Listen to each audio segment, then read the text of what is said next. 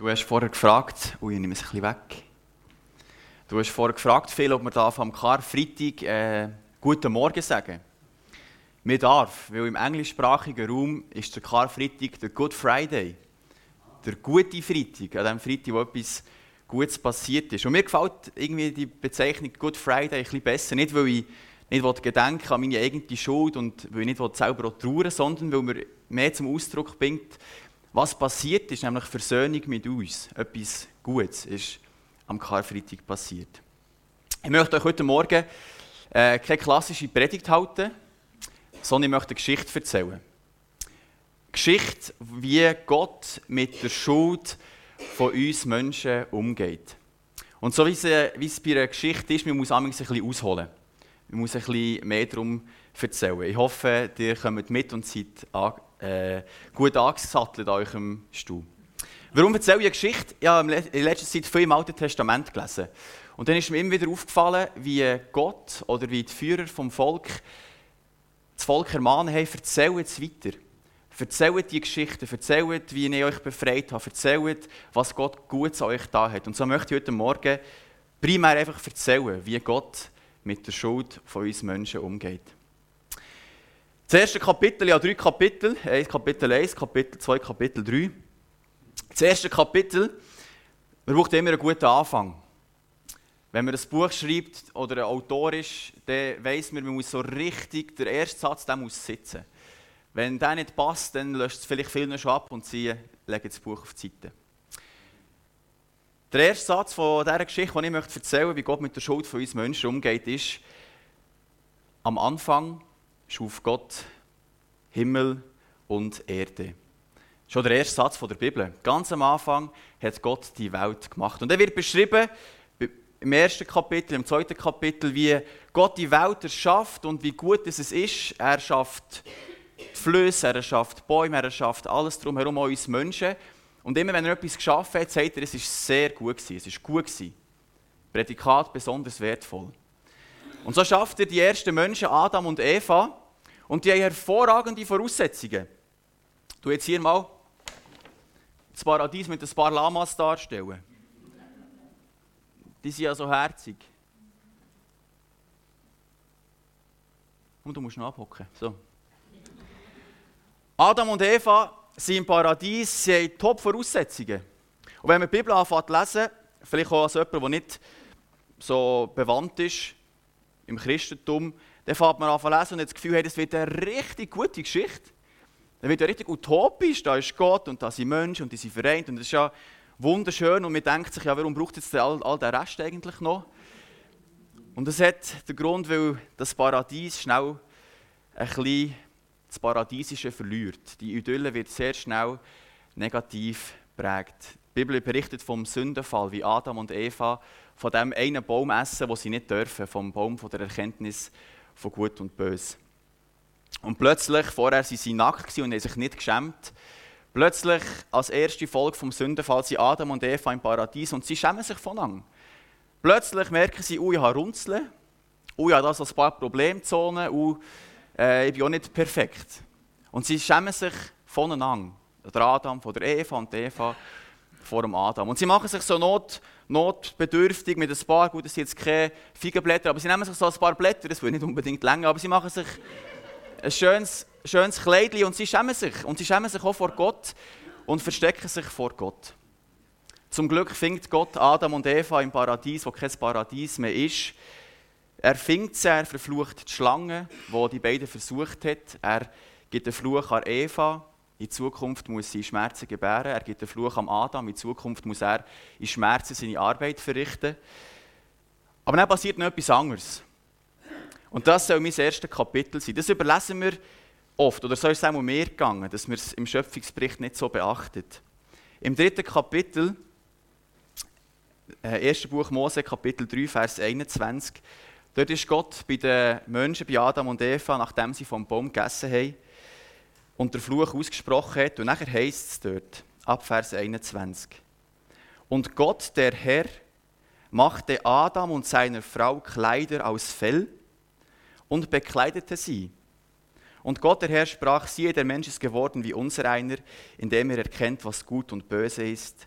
Nun aber, dass er nur nicht seine Hand ausstrecke und auch vom Baum des Lebens nehme und esse und ewig lebe.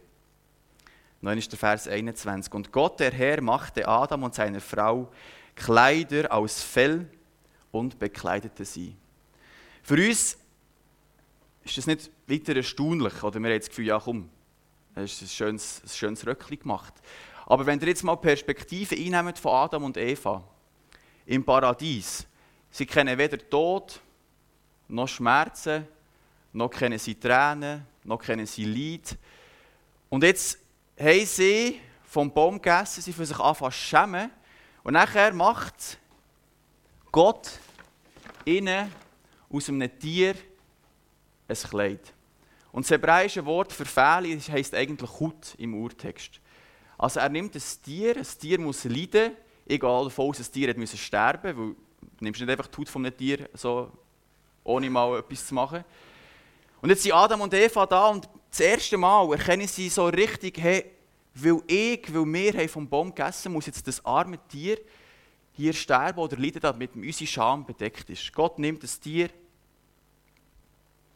und macht, ich gehe davon aus, vor Adam und Eva, aber es steht nicht. Er nimmt es.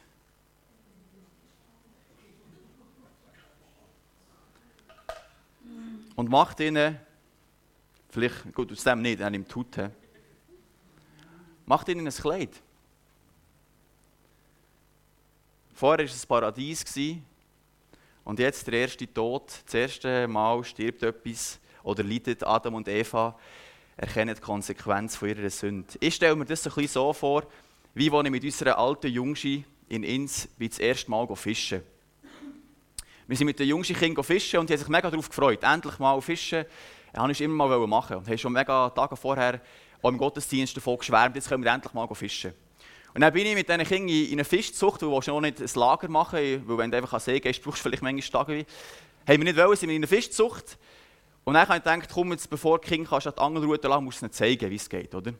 Nehmen die Angelroute, alle wollen eigentlich schon die Angelroute nehmen und der Erste, der selber fischen darf, aber haben noch warten hinter mir. Ich nehme die Angelroute, wirfe sie aus, muss nicht lange warten, ein Fisch beißt da, ich nehme ihn raus, zack, mit dem Knüppel eins auf den Kopf, Haken raus, Kiemen durchschneiden, so wie ich es für meine Verhältnisse fachmännisch machen kann.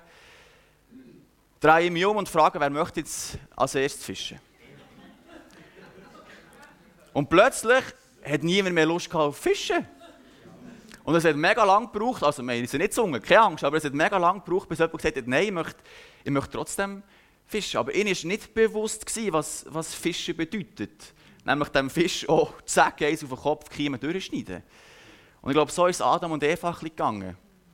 Sie haben nicht gewusst, was es für Konsequenzen hat und plötzlich erkennen sie, was böse ist.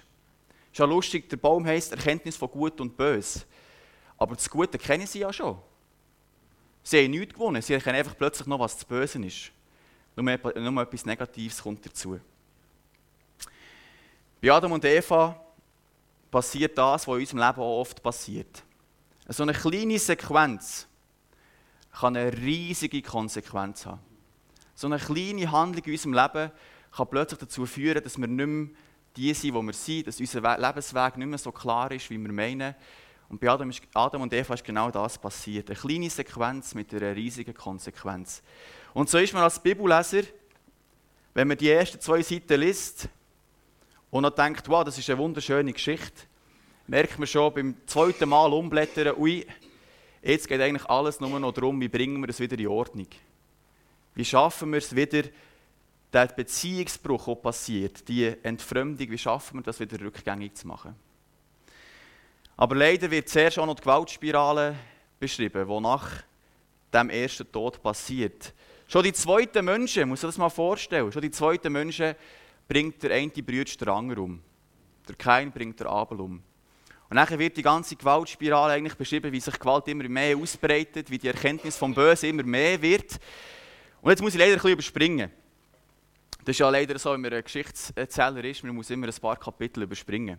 Ich muss überspringen, wie Gott die Gewaltspirale immer wieder versucht zu durchbrechen mit dem Noah. Ich muss überspringen, wie Gott der Abraham auserwählt und ihm verheißt, hey, von dir wird mal einer kommen, der die Völker wieder vereinen und dieser Gewalt das Ende bereit. Ich muss überspringen, wie das Volk Israel von Gott im Ägypten befreit wird.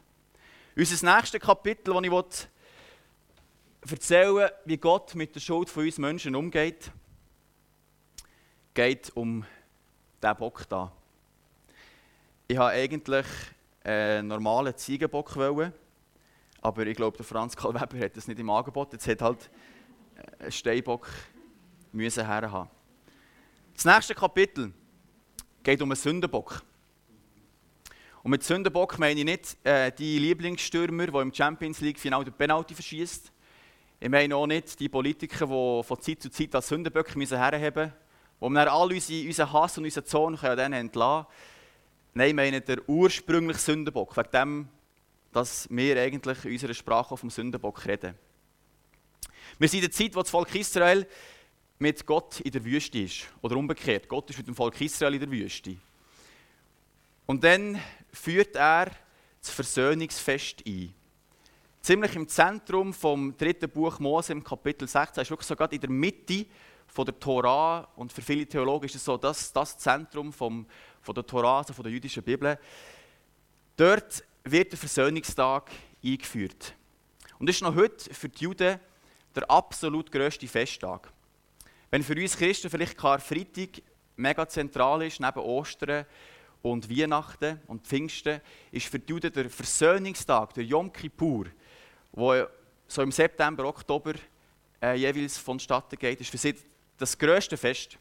An diesem Tag kannst du in Israel wirklich auf der Autobahn laufen. Da passiert gar nichts. Da ist alles, alles lahmgelegt. Radio, Fernsehen wird abgestellt, Autobahn stillgelegt. Da gibt es effektiv Leute, die auf der Autobahn wandern. Haben übrigens auch schon Leute versucht auszunutzen. Im Yom Kippur-Krieg äh, haben Ägypten und Syrien eigentlich versucht, das auszunutzen, dass Israel quasi lahmgelegt ist und eigentlich dann einen Krieg gegen Israel gestartet. Aber zurück zum Sündenbock, zum Versöhnungstag. Ich möchte noch einen Abschnitt vorlesen aus dem 3. Mose, Kapitel 16, die Verse 6 bis 10. Dort heißt es folgendes, für uns vielleicht ein bisschen schwierig zu verstehen. Dann soll er von der Gemeinde der Kinder Israels zwei Ziegenböcke nehmen als Sündopfer und einen wieder als Brandopfer. Und Aaron soll den Jungstier als Sündopfer für sich selbst herzubringen und Sühnung erwirken für sich und sein Haus. Danach soll er die beiden Böcke nehmen und sie vor den Herrn stellen, an den Eingang der Stiftshütte. Und Aaron soll Lose werfen über die beiden Böcke, ein Los für den Herrn und ein Los für die Verwendung als Sündenbock. Und Aaron soll den Bock herzubringen, auf den das Los für den Herrn fiel, und ihn als Sündopfer opfern. Aber den Bock, auf den das Los für die Verwendung als Sündenbock fiel, soll er lebendig vor den Herrn stellen, um über ihm die Sühnung zu erwirken und ihn als Sündenbock in die Wüste vorzuschicken. Nachher wird es noch bisschen genauer beschrieben, ähm, was eigentlich genau abgeht. Also das Volk Israel soll all die Schuld, die sie sich bewusst sind, all das, was sie verbockt haben, im sprichwörtlichen Sinn, sollen sie auf den Bock, auf den Sündenbock laden, dem einen ordentlichen Klaps geben und der geht in die Wüste raus. Ein Symbol für sie am Versöhnungstag, hey, Gott wird euch die Sünden vergeben, wenn ihr sie bekennt. Und der Sündenbock soll weg von euch, in die Wüste, weit weg von, von euch. Und für uns ist das manchmal ein bisschen schwierig nachvollziehen. Im Alten Testament gibt es ja ganz viele Anordnungen für Opfer, wo das Volk Israel Sühne, Vergebung erwirken. Und ich glaube, für uns ist es manchmal ein bisschen schwierig zu verstehen, warum hat jetzt ein Bock sterben und warum hat jetzt der andere in die Wüste raus geschickt werden. Der ist dann auch gestorben. Aber ich glaube, es hat vielleicht mit, mit einer Fehlannahme zu tun, was das Opfer bedeutet. Ich glaube nicht, dass der Sündenbock primär dazu, dazu dient, einen zornigen Gott zu besänftigen. Das war bei allen anderen Göttern so gewesen, in der Umgebung von Israel. Da haben die Leute versucht, eigentlich den Zorn, den Gott, der Blitz abschickt, einfach zu besänftigen, indem sie das Opfer bringen. Das ist aber nicht primär der Grund, habe ich das Gefühl. Oder wir haben manchmal das Gefühl, ein Opfer ist sowieso ein Deal mit Gott. So eine Hand wäscht die andere. Gott, äh, machen wir noch einen Deal, ich habe etwas Schlechtes gemacht, komm, mach das wieder in Ordnung.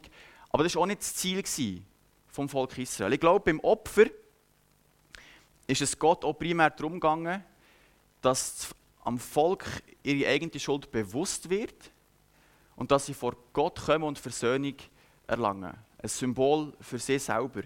Es hat mal ein Theologe gesagt, ohne die Höllenfahrt von der Selbsterkenntnis gibt es die Himmelfahrt von der Gotteserkenntnis nicht. Also ohne die Höllenfahrt vom selber erkennen, hey, was habe ich selber auch verbockt, wo bin ich selber auch sündig, wo mache ich, wo mache ich Müll. Wenn wir das nicht machen, dann können wir gar nicht erkennen, wer Gott wirklich ist und Gott loben und Gott ehren. Wir haben ein ähnliches Prinzip wie schon bei diesem armen Lama.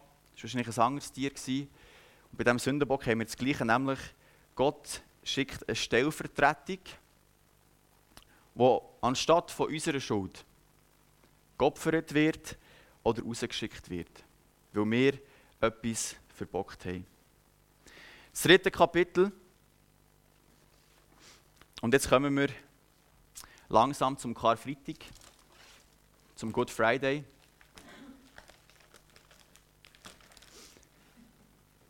Das dritte und schönste Kapitel, wo Gott mit der Schuld von uns Menschen schreibt, das ist an Karfreitag passiert, oder sagen wir so, wir gedenken an Karfreitag an das. Aber bevor ich über das möchte muss ich eine kleine Anekdote loswerden, weil für uns ist ja klar, die Leute wissen, was an Karfreitag passiert ist. Oft, oder haben wir noch das Gefühl. Aber als ich um die Osterzeit vor zwei Jahren, nein, vor drei Jahren, glaube ich, im GOB gearbeitet habe, während dem Theologiestudium, da habe ich mal jemanden gefragt, was ist an Karfreitag passiert. Und der hat keine Ahnung gehabt. Und dann hat mein Chef, gut katholisch wie er war, und auch exzentrisch wie er war, hat mir gesagt, Sammy, schau, die Leute haben keine Ahnung mehr. Und dann hat er mir so an den Hang gepackt und ist alle Mitarbeiter durchgelaufen und hat gefragt, was ist an Karfreitag passiert? Also ich habe mich richtig unwohl gefühlt, weil er denkt, hey, es ist jetzt nicht äh, unser Job. Äh. Und dann hat es wirklich fast niemand gewusst, zwei Leute haben es gewusst von 20. Und jemand hat effektiv, also nicht als Witz, voller Ernsthaft gemeint, an Karfreitag, da fährt man sein Auto aus. Also Car, wegen Car, an Karfreitag fährt man sein Auto raus. Er hat das Gefühl gehabt, Auffahrt, er hat immer Ausfahrt verstanden. Wirklich ernsthaft, dass wir quasi rausfahren mit unserem Auto. Und dann bin ich aber gegoogelt und es gibt wirklich einen Car Friday. Also es ist wirklich so eine Institution geworden, wo sich äh, Autofreaks treffen und am Car Freitag, also halt Car, Fri Car Friday feiern und dann ihre Autos rausfahren. Aber das ist natürlich nicht der Grund, warum wir heute an Car Freitag gedenken. Es geht um einen Höhepunkt von dieser Geschichte, auch wenn sie noch weitergeht, die Geschichte, wie Gott mit der Schuld von uns Menschen umgeht. Jesus stirbt für uns. Ich möchte den Text lesen, wo der Paulus über das nachdenkt, wie Jesus für uns gestorben ist und was das für uns Menschen bedeutet. Im 2. Korintherbrief, Vers 15, äh, Kapitel 15, Kapitel 5, Entschuldigung, ab Vers 19. Dort schreibt der Paulus folgendes. Ja, in der Person von Christus hat Gott die Welt mit sich versöhnt, sodass er den Menschen ihre Verfehlungen nicht anrechnet und uns hat er die Aufgabe anvertraut, diese Versöhnungsbotschaft zu verkünden. Deshalb treten wir im Auftrag von Christus als seine Gesandten auf. Gott selbst ist es, der die Menschen durch uns zur Umkehr ruft. Wir bitten im Namen von Christus, nehmt die Versöhnung an, die Gott euch anbietet. Denn der ohne jede Sünde war, hat Gott für uns zur Sünde gemacht, damit wir durch die Verbindung mit ihm die Gerechtigkeit bekommen, mit der wir vor Gott bestehen können. Gott greift durch Jesus Christus in die Geschichte ein. Und wegen dem bezeichne ich den Karfreitag auch gerne als der wahre Friday for Future. Das ist wirklich ein Freitag, der etwas bewirkt für die Zukunft. Jesus kommt auf die Welt und stirbt für uns. Und er macht das gleiche Prinzip stellvertretend für uns, wird die Schuld vergeben. Und es ist mehr wie bei den Juden am Versöhnungstag. Es ist nicht nur temporär raus, einfach mal heute wieder daran denkt. Ich möchte euch ein rabbinisches Gleichnis vorlesen, das heute noch vorgelesen wird am Versöhnungstag, wo sie beschreiben, was passiert eigentlich da beim Sündenbock. Und dann heißt es, Womit kann man es vergleichen? Mit einem König, dem jemand einen großen Geldbetrag schuldet. Er wurde zum König gerufen, um Abrechnung zu machen. Aber er konnte nicht zahlen. Da ließ ihn der König noch einmal rufen. Aber er konnte wieder nicht zahlen. Und auch beim dritten Mal konnte er nicht zahlen. Was tat der König? In der Nacht verkleidete er sich als Bürger und ging in die Stadt zum Haus des armen Mannes. Er warf ihm heimlich einen Beutel mit Gold durch sein Fenster und verschwand wieder. Der Mann fand am nächsten Morgen den Beutel und freute sich. Als er wieder zum König gerufen wurde, um Abrechnung zu machen, bezahlte er seine Schuld. So bekam der König sein Geld und der Mann war frei von seinen Schulden. Das ist schon krass, oder? Denkt man so, wäre ich so ein König? Ich glaube nicht. Aber es ist ja noch krasser eigentlich. Es ist ja nicht so, dass Gott auf die Welt kommt und dann kurz schnell einen Geldbeutel irgendwo herwirft. Nein, er stirbt für uns. Es ist viel mehr wie einfach nur, ich komme, schon in Ordnung, hier hat das Geld, zahlt es mir zurück. Nein, er kommt und stirbt an Ostern für uns. Ich habe das Lamm gewählt. Das Alte Testament redet von Jesus oft als das Lamm Gottes. Wir haben vorher gesungen, das Lamm Gottes, das für uns geschlachtet wird. Wo Jesus das Abendmahl eingeleitet hat er das gemacht am Passa, wo die Juden ein Lamm geschlachtet haben, um daran zu denken, wie Gott sie befreit hat. Wir dürfen nachher das Abendmahl feiern. Und wir haben heute kein Brot ausnahmsweise, sondern ich habe so ein Lamm genommen und äh, zu Abendmahlstückchen zerschnitten.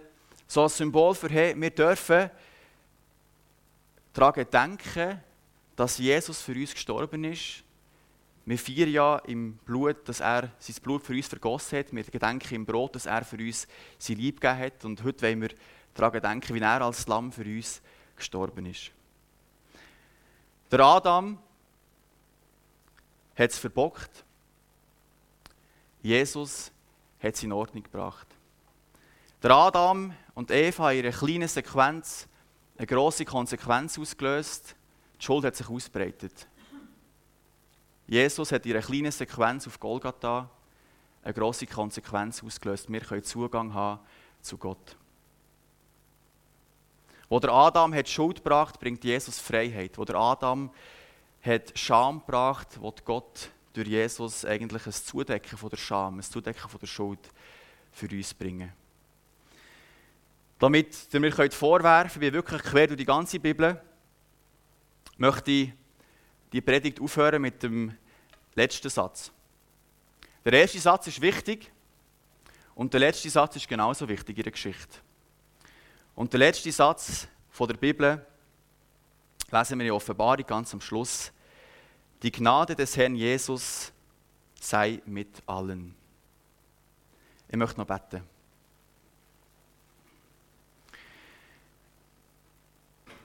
Jesus Christus, du bist ein wunderbarer Gott. Du bist für uns auf die Welt gekommen. Du hast deine Herrlichkeit verlassen, damit wir Zugang haben damit wir frei sein vor dir, damit wir gerecht gesprochen werden. Und die Schuld, die auf uns allen liegt, seit ganz am Anfang dieser Welt, hast du auf dich geladen. Vater, danke, dürfen wir Zugang haben, bist du stellvertretend für uns gestorben. Lass uns das immer wieder vor Augen führen. Lass uns immer wieder zu dir kommen, die Schuld bringen und Vergebung erfahren, weil du es uns verheißen hast. Amen. Wir hören ein Lied, das ein kleiner Stilbruch ist zum Johann Sebastian Bach, aber textlich genau das beschreibt, die Geschichte, wie Gott mit der Schuld von uns Menschen umgeht.